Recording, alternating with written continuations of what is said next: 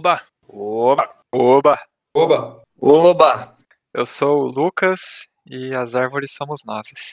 Eu sou o André e jardineiro é Jesus. eu sou o Carneiro e eu vou equalizar sua cara. eu sou o João e eu perdi a minha hora de falar. eu sou o Rodrigo e açaí guardiã, zoom de besouro imã. Oi? o Rodrigo promete que isso vai fazer sentido uma hora. Exatamente. Não sei quando, mas vai. É uma promessa muito difícil de se cumprir, eu acho, cara. Hoje nós temos dois convidados. Convidado disléxico. quem, quem gostou dele pode vê-lo nova, também no episódio sobre supermercado, o Obacast 4. Ah, sou eu? É, você, pô. ah, tá. Geralmente quem pergunta. É o convidado perdido também. Mas fala aí, João, o que te, quais são as suas características, quais são as suas qualificações que te fazem aptos a participar desse grandíssimo podcast? É... Às vezes eu me perco nas coisas que eu tô falando e é isso aí, cara. Eu não consigo pensar em outras coisas, não. Aí eu não consigo também responder as coisas muito rápido, assim, então talvez eu não seja uma boa. Deu pensar aqui, pensar em alguns argumentos, talvez eu não seja um, um bom candidato a participar do Obacash. Bateu a peso na consciência. Foi. Quando você começa a elencar os pontos, você vê que não tem nenhum, que você começa a pensar aí, caramba, acho que não tem nenhum mesmo, não. Então, Dedé, quais são suas qualidades que te trazem podcast? É, no meu contrato de locação do apartamento que toda vez que o Leidson estiver impossibilitado de participar por motivos alcoólicos, eu sou obrigado a assumir o lugar dele no podcast. Então, isso quer dizer que provavelmente no pós-quarentena eu participe de todos os programas. é, um, é um fardo um pouco grande a se carregar, você não acha? Exatamente. Foi exatamente o que ele falou ontem à noite. Já estou procurando um apartamento para morar sozinho. Espero que você não tenha essa cláusula no trabalho, trabalho real do Leidson, porque senão você vai estar ferrado. Seria, seria bem difícil, eu já tenho que cuidar do meu próprio. Seria muito bom se na vida a gente tivesse essa, essa desculpa de licença poética, né? Porque é meio que passa um pano para qualquer coisa que, que um artista faça. Não necessariamente, ela passa um pano pro artista desde que ele esteja cantando. Então tipo, ele pode falar, eu adoro a ditadura, mas se ele falar eu adoro a ditadura, aí não pode, entendeu? é, you have a point. É, basicamente, é. porque basicamente a licença poética é um, um meio que os artistas têm de distorcer a realidade para fins musicais. Ou distorcer o bom senso, coesão, nexo, gramática. É, só que nem sempre é de propósito, né? Tipo, acontece alguma coisa que ele não tem como explicar, ou porque encaixou na música, ou na rima, ou na poesia, ou no filme que seja. Aí na dúvida já passa aquele pano lá, mano, licença poética. Ou ele tava terminando a letra e tava atrasado para ir trazer a avó dele do jiu-jitsu, aí teve que enfiar um filler lá. É, e tem muita coisa, por exemplo, ele pensa numa frase que termina com André. Aí ele não tem o que rimar com André. Meu e aí pé. Pega a primeira palavra que aparece no Aurélio, joga algumas outras palavras junto e fala que é uma frase que significa a ascensão do ser humano, ou algo do tipo. Antigamente, a galera, tipo, é que não existia essa tecnologia na, na época. E hoje em dia a licença poética tá meio que embaixo. Se você parar pra pensar, não tem muita música que se usa desse artifício. Mas antigamente parecia que o cara, tipo, imagina, sei lá, o Caetano Veloso, ele abria lá o dicionário de rimas, pegava uma palavra que ele gostava, tipo, polenta.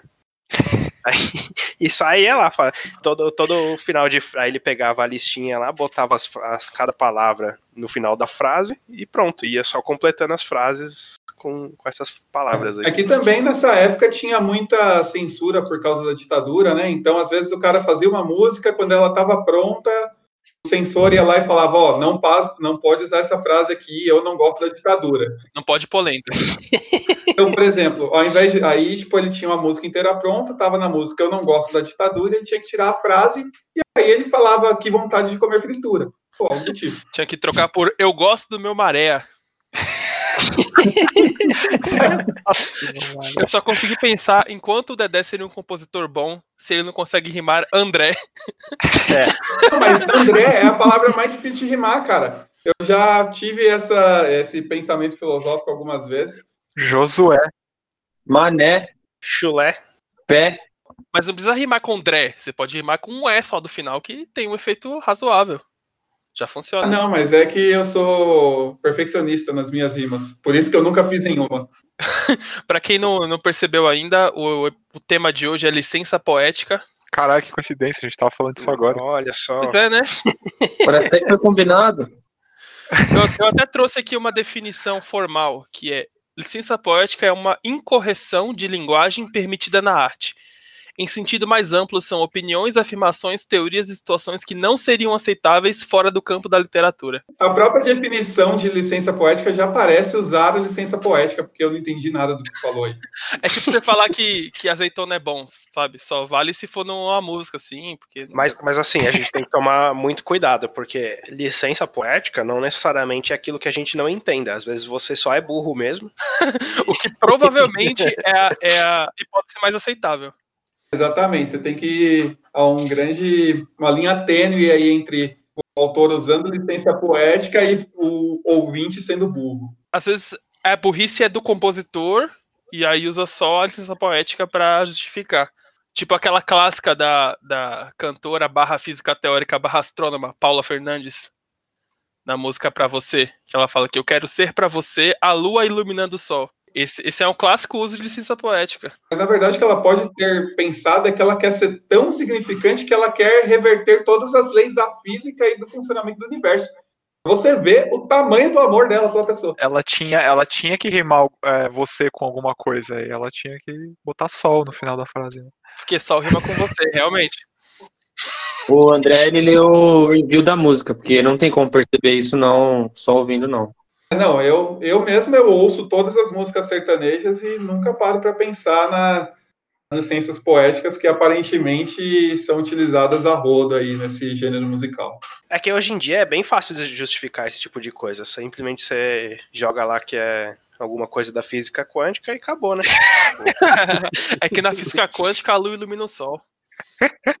Exatamente. É a música, música pra coach. É um novo tipo de música. Vocês que não estão não inteirados. Agora, você falando da, da grande intérprete Paula Fernandes, você lembrou de um, um gênero musical específico onde as licenças poéticas são usadas com frequência na hora de traduzir uma música do inglês para o português. A própria Paula Fernandes fez a belíssima versão de Shallow, na qual ela canta juntos e Shallow Now. Olha só. Esse aí é pra, só pra começar o episódio. Isso aí não dá nem pra chamar de licença poética.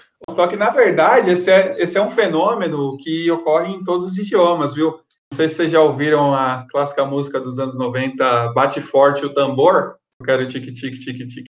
Com certeza. É, os russos ouviram essa música, acharam ela muito legal e decidiram fazer uma versão russa dessa música. Aí nasceu Vitas. Não, não, não, é dos anos 90, é uma versão famosa. E aí, na falta do que rimar com, na falta do que substituir, ao invés de tambor, eles colocaram a palavra Tambov, que é o nome de uma cidade na Rússia. Então a música virou a história de uma criança que quer visitar a cidade de Tambov. Olha só. Ah, mas aí até que encaixou bem, né? Aí eles cantam, aí eles cantam normal, bate forte o tambor. É, não, aí eles cantam, sei lá, rararara, tambor, tique, tique, tique, tique. Ou seja, Dedé, o que você está dizendo é que o, o bate forte o tambor russo é o Juntos e Shallow Now russo. Russo. Eu fiquei confuso agora. Exatamente.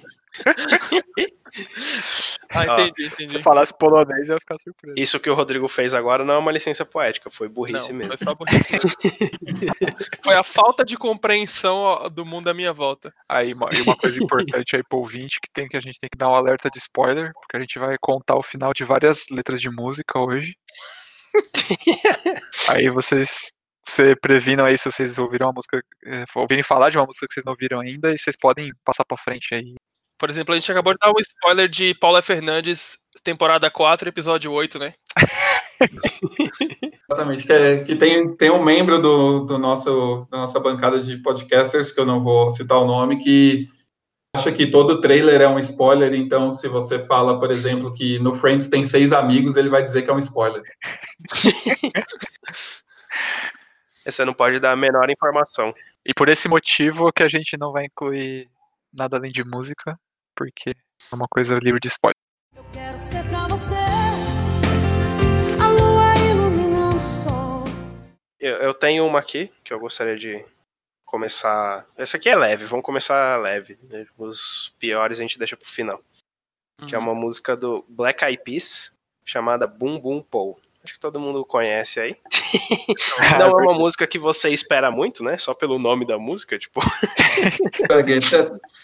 É, um, um disclaimer aí para os ouvintes, pode ser que quando o pessoal falar os nomes das músicas eu me empolgo um pouco e cante, então eu já peço desculpas aí de antemão por, por esse fato aí. É que como a gente não tem a gente não tem dinheiro para pagar os direitos autorais do uso das músicas no nosso podcast, então eu vou fazer versões covers dela. É, essa música, o trecho que eu quero recortar aqui para exemplificar é Beat so big, I'm stepping on leprechauns. Traduzindo, batidas tão grandes que eu estou pisando em duendes. É o quê? É o quê? Os dois gritando tem que fazer um barulho e tal, né? Você está demonstrando uma falta de conhecimento no gênero rave, que é basicamente os que, o que eles fazem em todas as raves é pisar em doentes, pelo menos na cabeça deles. Sim, mas aí aí isso é. Beleza, você explicou pisar em duendes, mas o- as batidas são tão grandes. E aí? Como você encaixa aí? É que, é que as drogas bateram de uma forma tão pesada que você acha que está pisando em doentes. Olha só. Caralho, o Dedé tem todas as Parece respostas. não esperava, hein? Ou seja, pra pra você dar um bypass na, na licença poética, você precisa usar drogas. Exatamente, e esse vai ser o caso de provavelmente 80% das licenças poéticas citadas. Ou seja, o, o Dedé tá recomendando pra você que se você não entender uma, uma música, você tem que se drogar até entender. Na verdade, não, eu fiz ProErg, então eu jamais faria esse tipo de recomendação para vocês aí.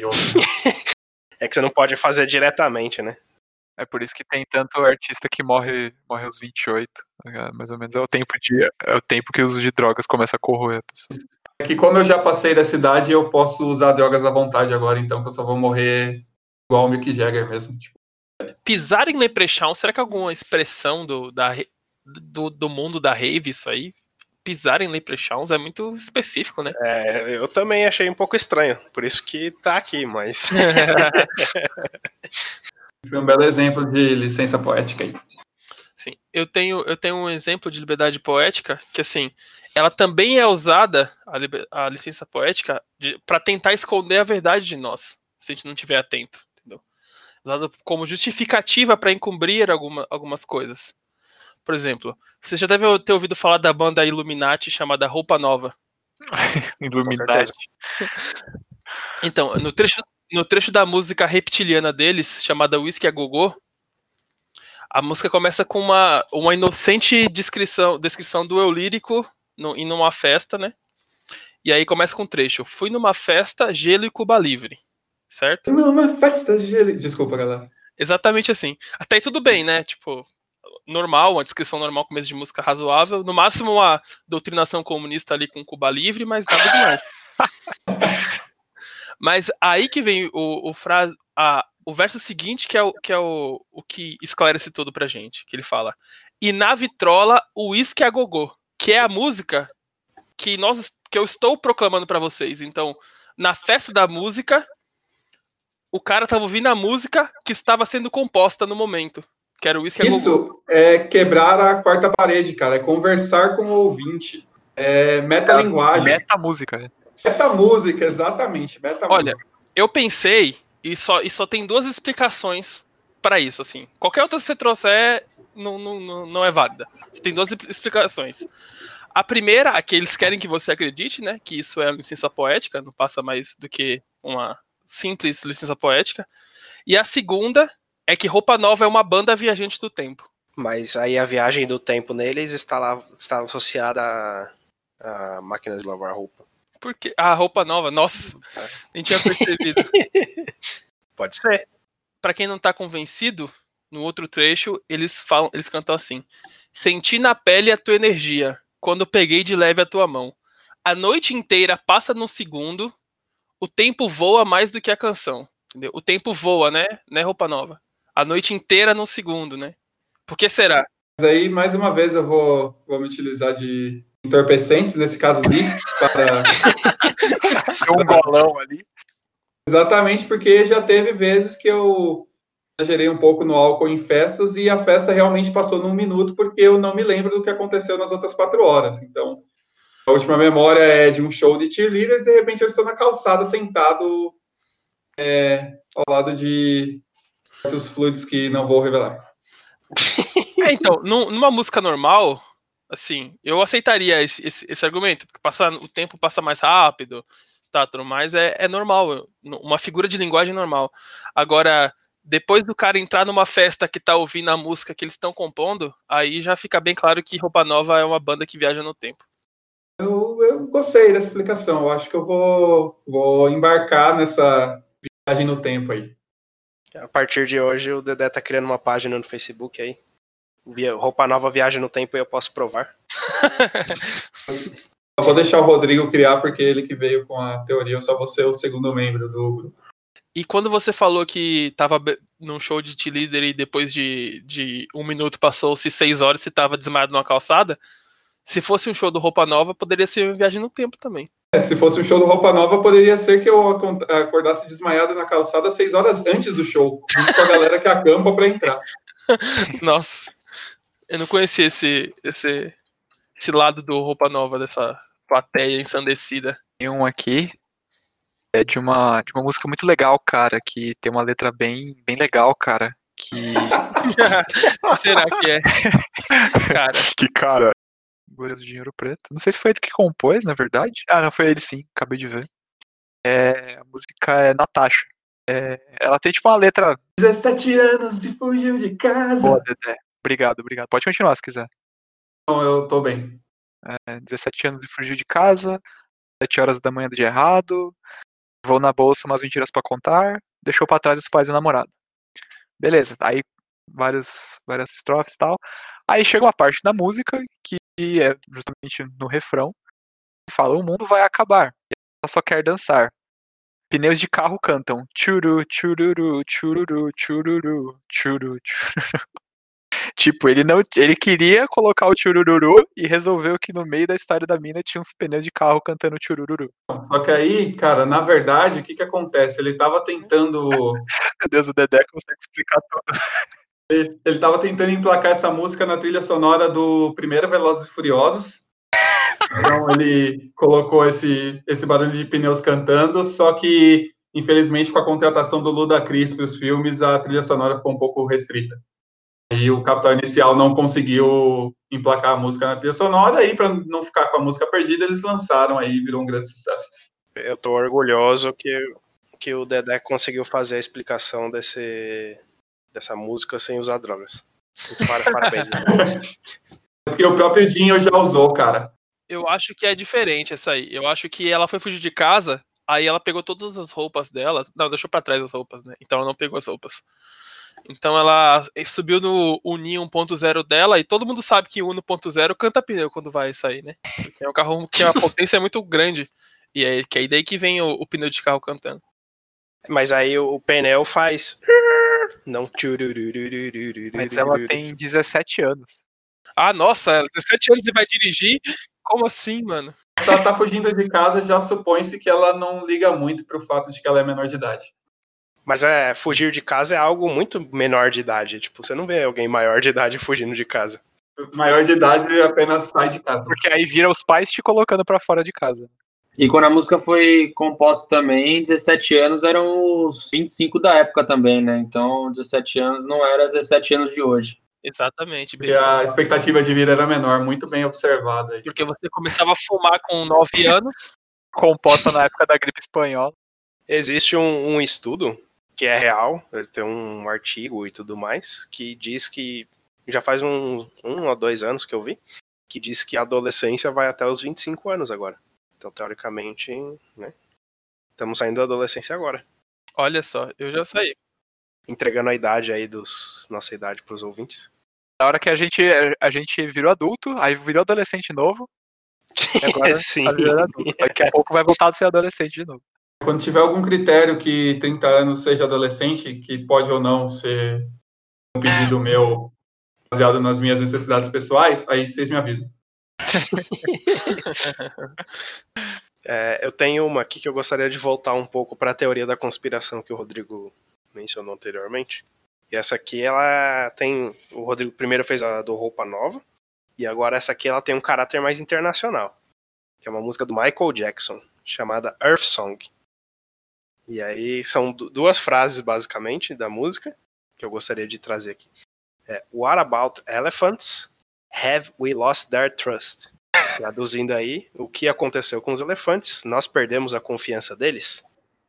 Seria essa uma forma do- do Michael Jackson passar pra gente a impressão de que, na verdade, os elefantes controlam a humanidade? Então, só que aí, aí eu tenho uma dúvida biológica inicial aí para chegar na conclusão dessa música. Os elefantes são os animais que lembram de tudo ou os que esquecem de tudo?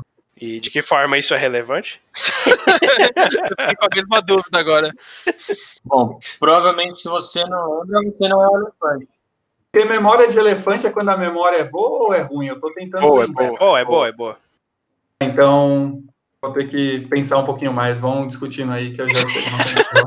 Não tinha nenhuma relevância, ele só queria falar sobre É, música. a poética dele. Não, é porque, na verdade, se os elefantes tiverem memórias ruins, a gente perdeu a confiança deles porque eles esqueceram que confiavam na gente. Como eles têm memória boa e tem um, tem um porém. Ou, ou eles têm a memória tão boa que eles lembram de todas as atrocidades que a gente fez durante a história, e aí eles não confiam mais em seres humanos. O que faz muito mais sentido. Mas, na verdade, se fosse esse o caso, a confiança dos elefantes deveria ter durado algo em torno de sete minutos. Perdeu. Não disse quanto tempo É, ele, ele não falou quanto tempo demorou pra perder. para perder. Então, Foi enquanto o tempo de fazer o miojo, os elefantes já não confiavam mais na gente. Só o fato da gente ter criado o miojo já é um fato pro, pros elefantes não confiarem mais na gente. É, com certeza. É bem, bem observado. Você tem um comentário a fazer sobre isso, João? Eu falei que na hora que o André perguntou sobre o elefante, se ele- tem a memória boa ou ruim, provavelmente ele não é um elefante, porque se ele não lembra disso, provavelmente ele não tem a memória boa do elefante. Então, Ah, o André não é um elefante, então. Pelo uso da, da lógica. Parabéns, João. Parabéns. obrigado. Chegou a afirmação que ninguém vai negar que é verdadeira. Eu quero ser pra você Eu tenho, eu tenho um exemplo aqui de como a, a, a liberdade, a, a licença poética, né? Ela pode ser usada para fazer com que os maiores tabus da sociedade sejam aceitos. Eu trouxe de exemplo a música do Peninha, que ela é muito re- reconhecida na voz do marido do Brasil, Fábio Júnior, e que com certeza o Dedé vai querer cantar um pedaço, que é Alma Gêmea. Alma gêmea, parte coração, as metades, a laranja, dois amantes, dois irmãos. Então, é, essa música, ela poderia ser confundida com uma inocente música de amor, né? O Dedé cantou apaixonado, emocionado, com- passou uma emoção que o João tá até chorando. Alô, arroba. Eu- que essa música ela sempre me traz muitas emoções, porque laranja é uma fruta que eu gosto muito, sabe? E quando falo de metade de laranja, eu sempre penso que é difícil descascar a laranja e só comer metade dela, né? E depois comer outra metade. Realmente. Mas aí, pra acabar um pouco com, com, com a emoção do João, essa música ela é mais um, um pouco mais obscura do que ela aparenta ser, né? Porque eu, eu tô falando exatamente da parte que o, que o, o André cantou, né? Que o eu lírico, novamente, né? Sempre ele, proclama os seguintes versos: Carne e unha, alma gêmea, bate coração.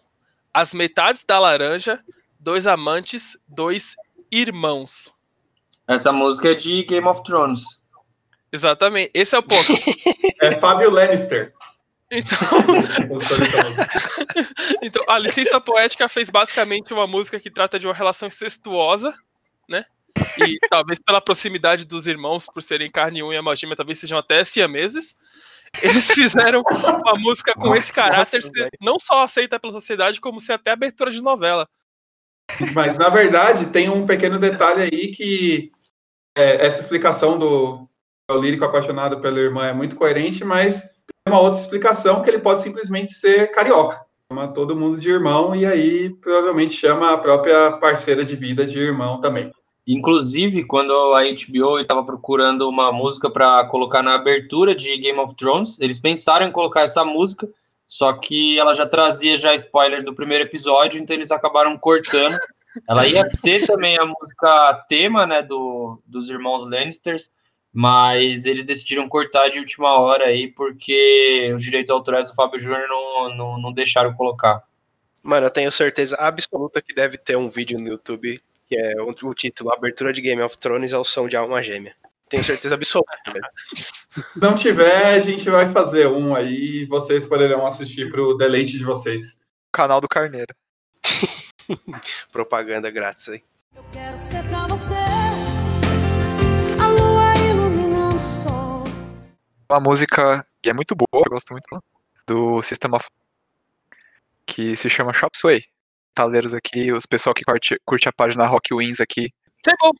Table, table, table, table, table! Table, table, table, table, table!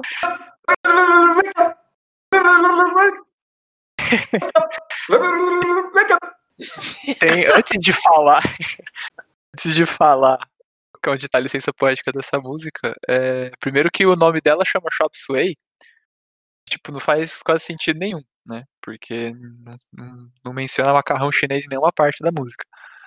Mas Eles comem no clipe, deve ser É. por isso. é porque eu- eu- a história que eu já ouvi falar, né, a lenda, é que a música aí ela se chamaria Suicide. Hum, suicídio na, na letra, né? Como é a tradução. E, e parece que o produtor, os produtores falaram, não, não vai ser suicídio, não sei o que, acham-se, né? Fosse apropriado pra uma banda de metal. E eles falaram, ah, foda-se, então qualquer bosta. Aí, vai ser, aí virou Chop Suey. É, Na verdade, eu lamento ter que te corrigir aí, Lucas. Na verdade, o que aconteceu foi que durante a composição da canção, eles estavam utilizando a popular droga chamada maconha. Aí, ao final da música, eles tinham uma boa música, mas não tinham um título, só que eles estavam morrendo de fome por causa do uso excessivo de maconha.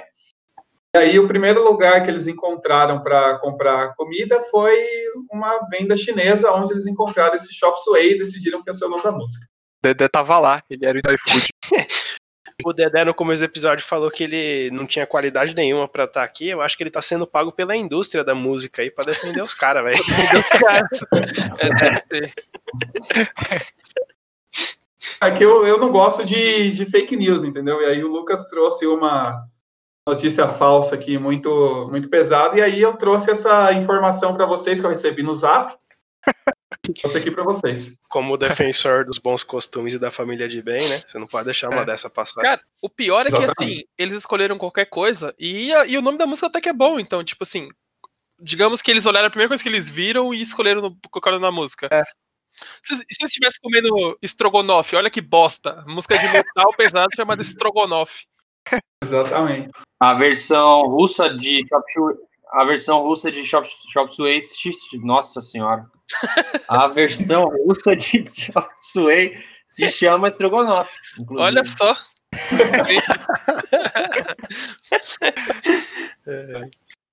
Tá, eu tenho, eu tenho uma outra música do, do System of a Down, coincidentemente, como eu também sou rosqueiro, eu trouxe uma do, do System of a Down, que assim, seria uma situação onde eles seriam mutados por excesso de licença poética, sabe? Seria System of a Down uma banda licença poética? Não, Vocês é porque, assim, aí um bom ponto. É, essa música foi composta pelo Darren e pelo Sérgio também, como a maioria das músicas, né? Ela se chama Needles. E aí, essa letra, ela aborda a relação de parasitismo, né? Onde na interação dos elementos da música, um deles, o parasita, se beneficia do outro, o hospedeiro, de uma forma destrutiva, né? Ele indica no trecho, But I cannot grow till you eat the last of me, or when I will be free. Então ele fala, é, eu não posso crescer até que você coma tudo de mim, quando eu serei livre, entendeu? Mas aí, esse trecho já deixa bem claro a relação de parasitismo entre dois elementos, que na música dá a entender que é alguma droga injetável, né? Só que os caras acharam que não estava claro bastante. Queriam passar o sentimento de uma forma mais, mais, mais direta. E aí o refrão da música canta o seguinte: Puxe a lombriga pra fora do seu cu, rei. Hey. Puxe a lombriga pra fora do seu cu, rei. Hey. Então, essa parte vem meio que como uma sugestão para que você se livre dos seus hospedeiros. Ou seja, a lombriga seria o hospedeiro e você teria que puxar a lombriga para fora do seu cu, assim não tendo mais um sanguessuga, um, um parasita te consumindo. Só que aí os caras foram um pouco além, né? no- na, licen- na licença poética. Podiam segurar um pouquinho a onda. Ia fazer um comentário da profundidade da sua análise. Pois é, né? Muito boa, parabéns. Preparação, né? Quando, quando, quando o cara é preparado, é... É que, é que eu, eu leio muito, eu leio, eu leio livros, como eu já falei. É, eu assisto BBB, então eu queimei todos os meus livros. Eu não- faço leituras. E alguns dos meus livros até palavras têm. Pra você isso é uma, uma licença poética. Ó, eu tenho uma aqui do, de um compositor bem famoso, inclusive, o Jorge Benjor, da música W barra Brasil. Não sei se é assim que pronuncia, peço desculpas aí ao seu Jorge. Aô, aô, W, Brasil, jacarezinho, turururutu, avião, turururutu. Pareceu que o Carneiro tava lendo o código HTML da página de letras, né? Tipo, fecha colchete, barra. Exato, ou que ele tava falando o nome do filho do Elon Musk. Muito bom. Boa referência. Inclusive, eles não podem dar esse nome pro filho deles, né? Filho não, da filha, né? É, filho. Não, mas o filho barra filha, robô, né? robô é a gênero. Enfim. é, o Dedé chegou até a cantar uma parte aí da, do trecho que eu, que eu separei. Jacarezinho, avião. Cuidado com o disco voador. Tira essa escada daí. Esse é o trecho aí que eu gostaria de trazer. Que não faz o- absolutamente sentido nenhum.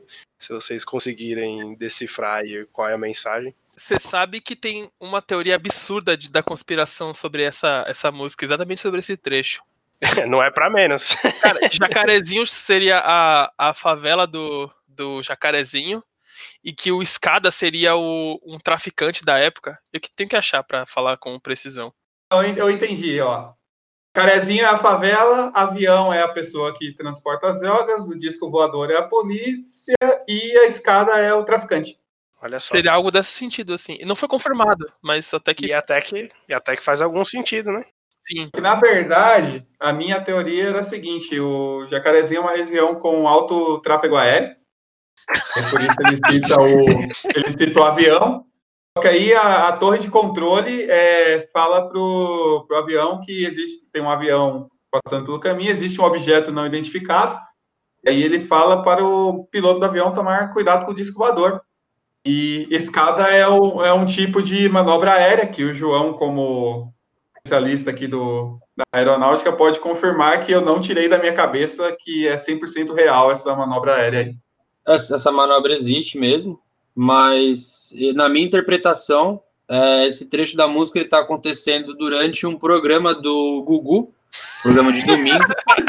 e o que está acontecendo? O jacarezinho é o jacaré do El Chan, avião é o Chan de avião, está acontecendo um encontro de axé no programa. E o disco voador era O Diguinho Coruja. É o Periclão. no, programa do Gugu, que dos anos dois, começo dos anos 2000, final dos anos 90, sempre tinha alguma coisa estranha acontecendo, então o disco voador tá aparecendo lá, não, não é algo de se estranhar. Sim, pode até ser uma referência ao ET e Rodolfo. Pode ser também, exatamente. E a escada é a escada que o ET teve que usar pra ficar do tamanho do Rodolfo. Nossa, Parabéns, João. Boa, boa interpretação. Caramba, Eu, eu acho que eu prefiro a explicação do João, hein? a, a explicação do João tem um cheirinho de domingo à tarde, assim. Eu, eu consigo realmente ver isso acontecendo, tipo, muito assim, sabe? Xande do avião com jacaré passando, pá. referência aí a outro episódio sobre programas de auditório. Fica aí a dica pros ouvintes. Ou seja, concluímos aqui nesse Obacast que o João é o Jorge Benjor em pessoa. Exatamente. Eu quero ser pra você Ah, eu tinha uma história boa pra contar sobre liberdade poética que nem tem a ver com música. Eu, tenho, eu, também, eu também tinha lembrado de uma agora que vocês estavam. Eu contar no começo do programa, mas eu, eu esqueci. Que foi como a liberdade, a licença poética me fez ver um, um peitinho ao vivo pela primeira vez. Então eu vou contar a que eu lembrei agora primeiro.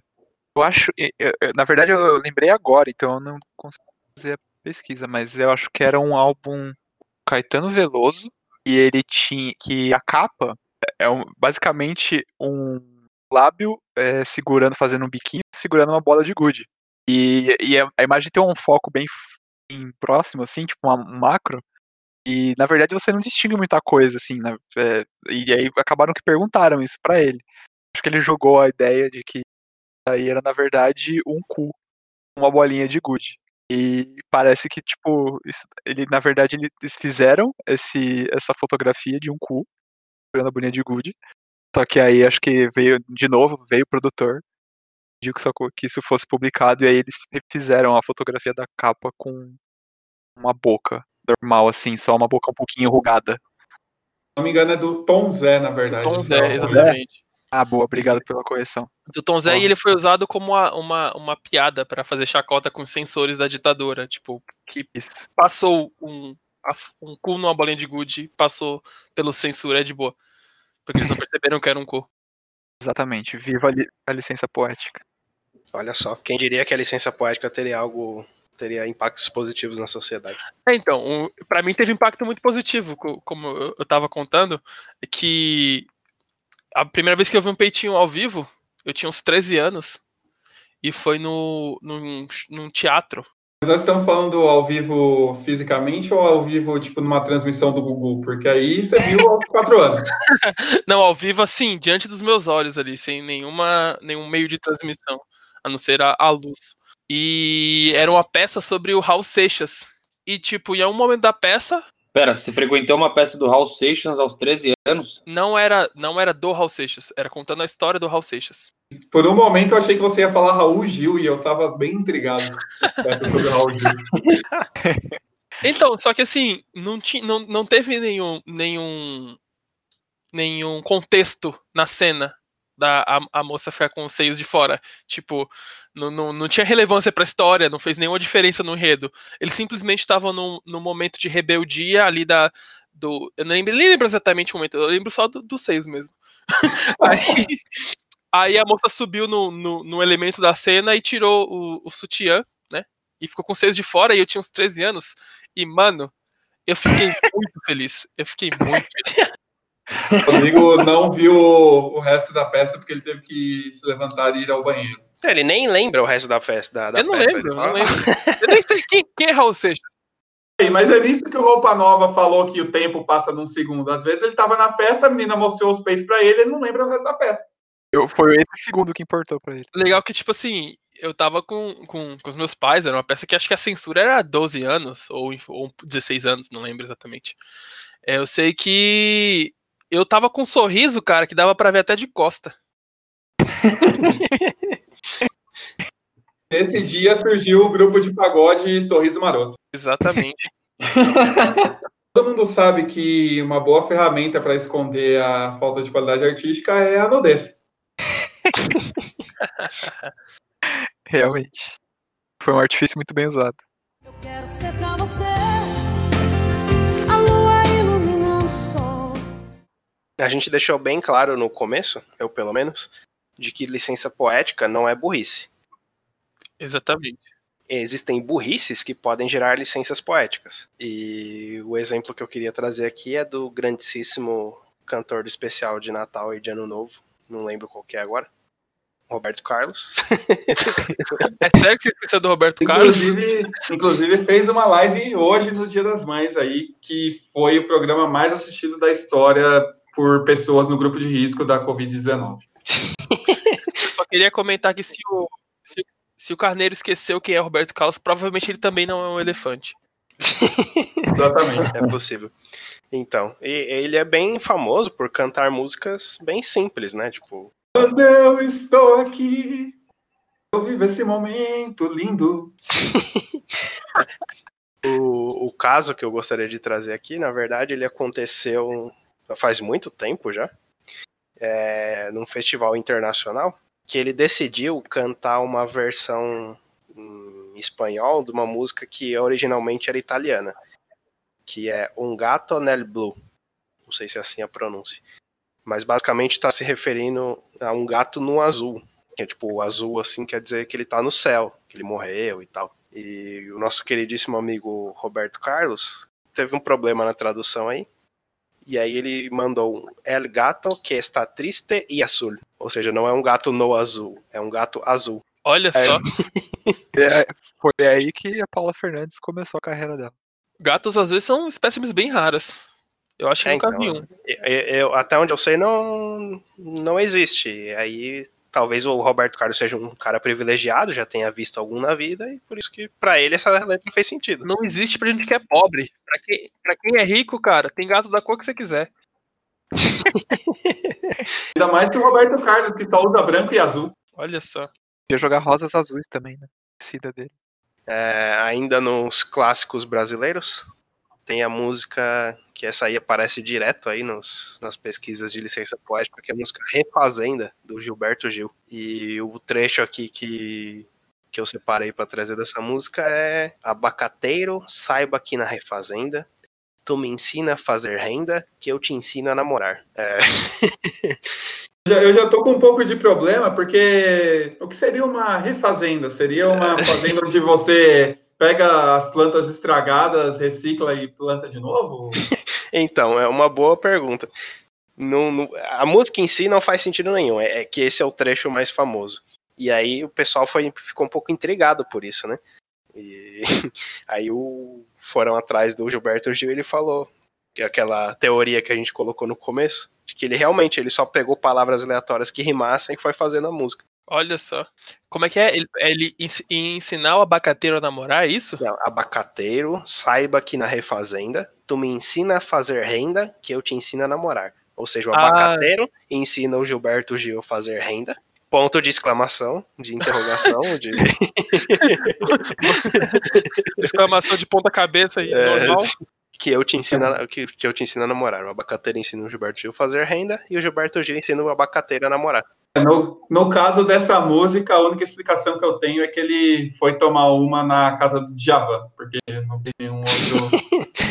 Eu acho que nem drogas explica essa música de verdade. né? Porque Djavan, é, todo mundo sabe que é o grande. É, é o presidente da BLP, Academia Brasileira de Licença Poética. Não, e eu que tava achando que marmelada de batata era o mais sem sentido que a gente podia chegar com o Gilberto Gil. É isso, acho que não. não- não- é- essa aqui não tem salvação. É, Não tipo, tem salvação, não tem como, como salvar isso aí.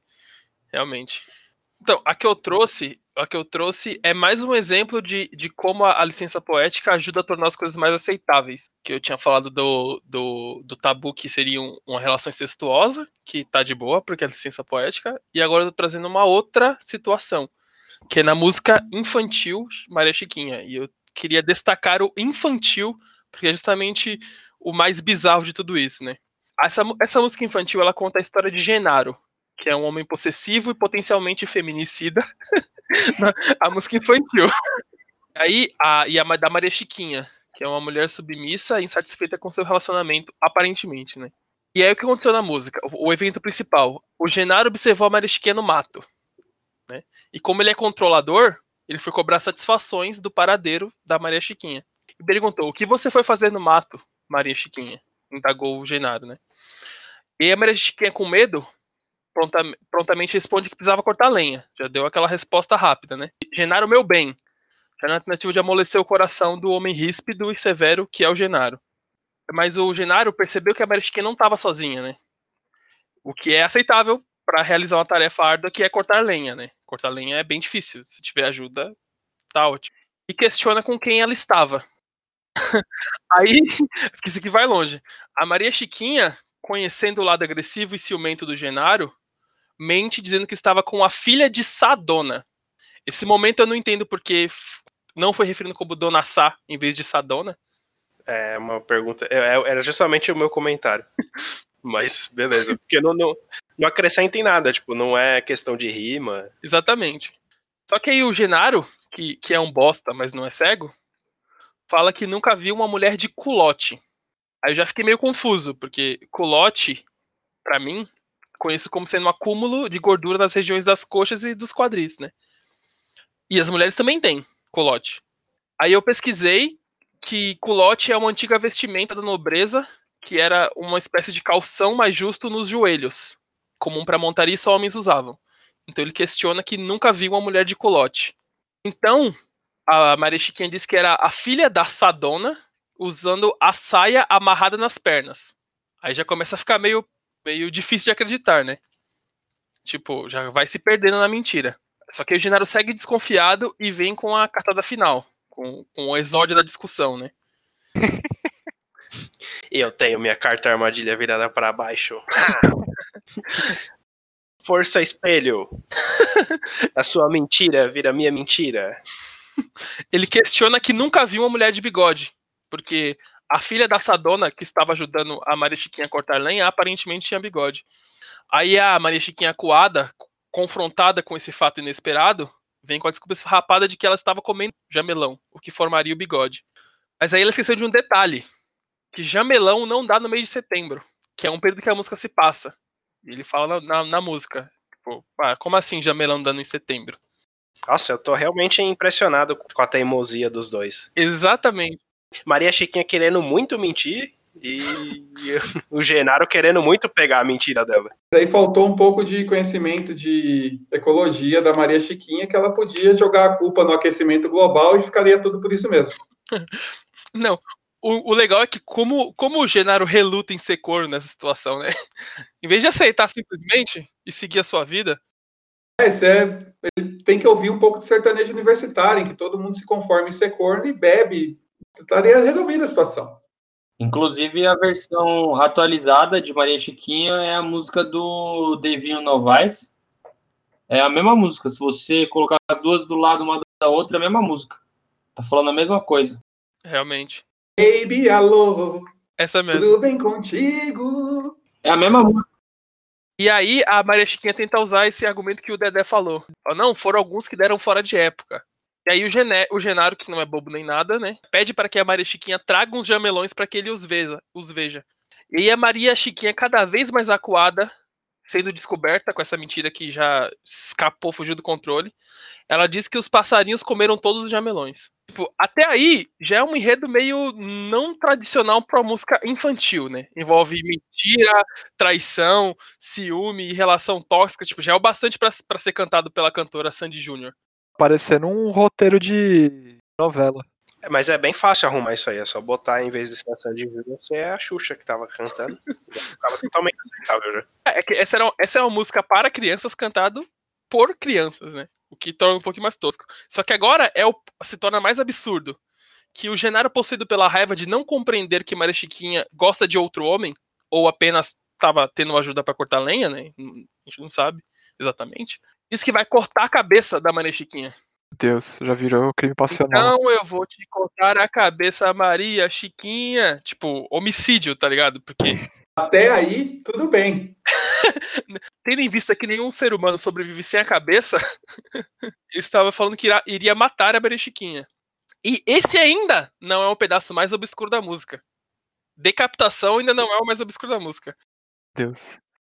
Nesse, nesse ponto da, da, da- discussão, a já percebe que não tem mais volta, e ela tem um questionamento bem não ortodoxo, que é perguntar o que, que o Genaro irá fazer com o resto. Não sei se é, talvez, pôr um, pôr um empecilho de se livrar do corpo, sei lá, na tentativa de desencorajar. Não, Só não atira na cara. É tipo, o que que você vai fazer com o resto do corpo? Tipo, ah, vai dar trabalho, não me mata, você vai ter que cavar um buraco. Não sei qual era a tentativa dessa pergunta. É quando o desespero bate, é umas coisas assim é normal de acontecer. E aí o Genaro, o Genaro responde com um tom de alegria, dizendo: O resto pode deixar que eu aproveito. Sim, meus amigos, uma sugestão clara de necrofilia. Ah, ele pode ser canibalismo, ele pode estar falando pra que ele ia fazer uma sopa. Ah, ficou bem mais, ficou bem mais suave, realmente. É, um jeito, é um jeito de suavizar a necrofilia, de verdade. Ou então, ou seja, a gente, tá, a gente tá tratando com uma música infantil que ela tem ou canibalismo ou necrofilia. É isso? Além de já ter crime passional e mentira e traição, que já tinha sido pontuado já. Feminicídio. Eu fico um pouco preocupado com como foi o crescimento dessas crianças na casa do Chororó. Meu Deus. Ah, você vê claramente aí que, como as gerações mais antigas e a nossa, de certa forma, tá inclusa nisso aí, tiveram um crescimento bem natural e espontâneo. A vida nua e crua, como ela é. Olha, eu acho que isso não é tão comum assim, não. Não é tão. Decapitação e necrofilia é a vida como ela é. A vida como ela é. Quem nunca, né? Eu, eu chamo isso de terça-feira. Quem nunca tá andando e viu um, um corpo decapitado no meio da rua? É, parece um episódio de Rick and Morty essa sua terça-feira aí. Ah, eu acho que Rick and Morty é muito mais saudável que isso aí, velho. Eu tenho uma música do a grandiosa banda que eu, eu infelizmente acho que foi subvalorizada e por isso se perdeu com o tempo aí. Banda do Javu, featuring DJ Juninho Portugal. Fit é show. Hit que ele, ele faz a batida de todas as músicas. Os primeiros sucessos aí da banda de Javu. Então a música começa com Rubi na vida do som, Asa Pedra, vem pra cá. Aí tem algumas partes um pouco mais mais normais, aí começa o bem que estava certo em duvidar, as suas saidinhas com DJ Gilmar. Como vocês podem ver, a traição é um pouco recorrente aí na, na musicalidade brasileira. E você toda safadinha, se fingindo de mocinha, com o DJ considerado a detonar. Eu juro, você vai pagar. Eu vou botar a Paula para remexer. A pedra todo mundo vai fazer. É Paula, pra mim era bola. Não, eu vou botar a Paula para remexer. A pedra todo mundo vai fazer. Interpretar isso é muito foda. Acho que a gente é sulista demais pra entender isso. E a não ser que, que a pedra seja uma pedra de, de drogas aí, eu não consigo chegar num, num consenso sobre essa música. É, é engraçado como tudo se resume a, a tentar chegar nas drogas pra. Tipo, a gente tem que entrar muito no campo do desconhecido pra, pra explicar as coisas. Tem uma, tem uma particularidade aí que eu não tinha me atentado, agora me veio à cabeça. A, a música, a banda de Javu é uma banda paraense e nesse estado é, existe uma grande mineradora brasileira com grande atividade lá. Então, talvez o Faça Pedra seja realmente fazer uma pedra, ir lá na mina e, e efetuar a remoção do, do minério e fazer uma pedra de rubi. Fazer uma pedra de rubi. Acho que talvez esse não seja o termo mais adequado. Talvez a alquimia ainda não tenha, chegado nesse ponto aí. Mas o, a banda de Javu e o Juninho Portugal, eles não são é sempre um featuring ou é uma coisa só, tipo o Sandy Júnior? Eu sempre tive essa dúvida. É um casamento, eu diria. É um, feat- é um feature impermanente. Um não existe sem o outro. É uma relação muito codependente. Será que vai ter alguma live deles aí na, na quarentena? É bem possível que já tenha acontecido. Muito possivelmente já tem, porque a gente já tá na segunda rodada de live de todos os artistas aí. É que agora o, o pessoal da série A tá de férias, e aí, tipo, virou aquelas peladas de fim de ano, tá ligado? Só as bandas. Junta três bandas e faz um- uma live. Isso é esquema, hein? Cara, eu acho que pra entender essa letra que o André trouxe, só usando 100% do cérebro. E se o ser humano usasse 100% do seu cérebro? Conseguiria entender essa música. Seria de Java. Eu quero ser pra você a lua iluminando o sol. A licença poética ela tem vários níveis, né? Tipo, pode ser uma leve imprecisão, assim, por exemplo, quando o eu lírico não fez um microlins da vida, que nem o Amado Batista, que ele canta numa música o seguinte: O meu endereço tá na internet. Clique para amado@com. Muito bom. Vamos testar aqui, ó. Então, nesse caso, ele teve que usar a licença poética porque não, não tinha um- ali uma, uma informática básica. É, o Amado Batista vacilou nessa aí. Podia ter feito um auto merchan, hein? Exatamente. Criado o site com, com amado.com. Mas infelizmente ele não conseguiu. Então, e legal que o amado.com, que não sei se, se é o site dele com arroba ou se é o e-mail sem um hospedagem, mas é, é tipo um Tinder. Ele fala: Vamos resolver de vez o seu futuro. Sou um homem maduro, sou um homem bom, que quer uma amiga, uma companheira, uma madamante, uma namorada. Pra viver comigo uma vida inteira, estando do meu lado não vai faltar nada. Eu já passaria para a direita na hora. Então acessa aí o site amado.com ou manda um e-mail, que eu não- ainda não consegui perceber o que, que é isso. Ele falou que você tem que clicar, ele não falou onde. Você não pode digitar, tem que ter o link lá. Seja um aplicativo e a gente está aqui discutindo uma coisa antiquada como um website. Às vezes ele era só um cara à frente do seu tempo, né? Vai que no futuro tudo isso será integrado. Exato, vai que às vezes ele, ele encontrou roupa nova na rua e o roupa nova falou como vai ser a internet daqui a 10 anos e ele já fez a música. Já atualizou, né? É que eu acho que ele fez essa música. Já deve fazer uns 10 anos que ele fez a música, então acho que ele tava mirando um pouco mais no futuro aí. 2077. Pra fechar com chave de ouro, a gente tem o rei do, da licença poética, que é o Djavan. Não confundir com Djavu, que foi a banda citada pelo André. Exatamente.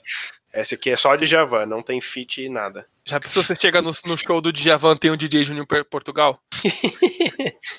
ah, eu acho que seria uma adição interessante ao show dele. Então, seria uma grande. Parece o estúdio Coca-Cola nos anos atuais, seria Nossa. um candidato. Djavan e Djavu.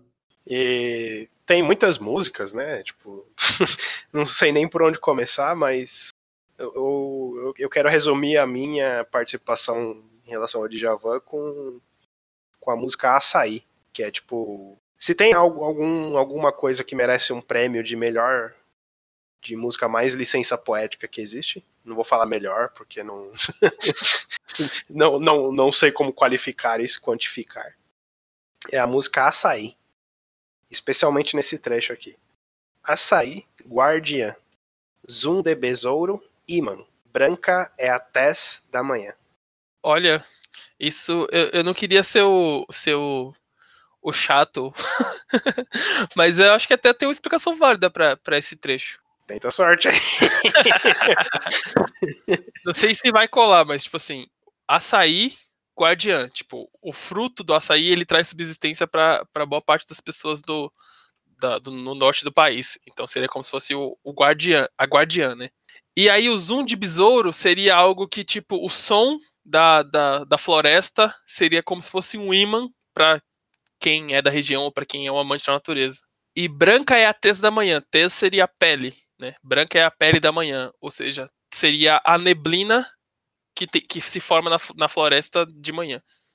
Acho que seria isso. Não sei se faz muito sentido também, mas na minha cabeça é algo mais ou menos assim. Ó, eu achei uma explicação aqui, do próprio Djavan, aparentemente. Vixe, será? Vamos. Aí vamos fala, ver, "Tem nada a vamos ver." Ah, eu tava, tava com dor de barriga e tinha que compor a música em três minutos. No norte, o açaí tem grande importância na manutenção das famílias. Ó, É uma check. fruta abundante de considerável valor comercial e bastante nutritiva. Ela é a guardiã desse povo. Daí açaí guardiã. Ponto. Ponto pro Rodrigo aí. Ó, Rodrigo. Também no norte, os sertanejos ficam atentos a qualquer barulho vindo da natureza, fazendo-os ficar atentos e apontarem qual bicho está emitindo aquele som. É algo que os atrai. Daí zoom de besouro, um imã. Ó, é, não foi exatamente, mas foi parecido bastante. Oh, bastante. meio certo, meio certo. Meio certo, um, um e meio. Um e meio. Passou no VAR, passou no VAR. Por fim, depois de uma noite escura, o sertanejo abre o olho às 5 da manhã e se depara com um dia branco claro. Daí branca é a tese da manhã. Tese, É, pra quem não é. sabe, a pele do rosto. É, eu, eu só me referi. é, eu me referi de um, da neblina, só que assim, era mais ou menos o mesmo sentido. Era a, o pano de fundo ali da música. Mas aí você está usando a licença poética para justificar a sua explicação sobre licença poética. Então eu não sei o que pensar sobre isso. Eu fiquei bem, bem satisfeito. Ó. Tipo, E você ainda, se você for algum dia se encontrar com o Djavan, você pode mandar uma um Boral Feast com ele, que ele ainda falou assim, ó. Convencido da simplicidade do seu verso, Djavan sapecou. Não posso ser culpado pela ignorância e falta de conhecimento de algumas pessoas. Uou! Turned out for what? Ou seja, ele é, é, além de, de mandar uma música completamente confusa, apesar de ele ter explicado o significado que ele tentou dar pro, pra música, ele ainda foi totalmente prepotente. Meu amigo, isso aqui é arte, é MPB. Se você não entendeu, você é burro. Você fala de uma forma meio burra. Ou seja, tirando o Rodrigo aqui, todo mundo é burro. É que eu, é que eu, eu, eu leio, leio muito. Eu já falei isso aí. Acho que eu vou até, depois dessa, largar o BBB e comprar uns livros aí. Seria bom, até porque o BBB já acabou, né?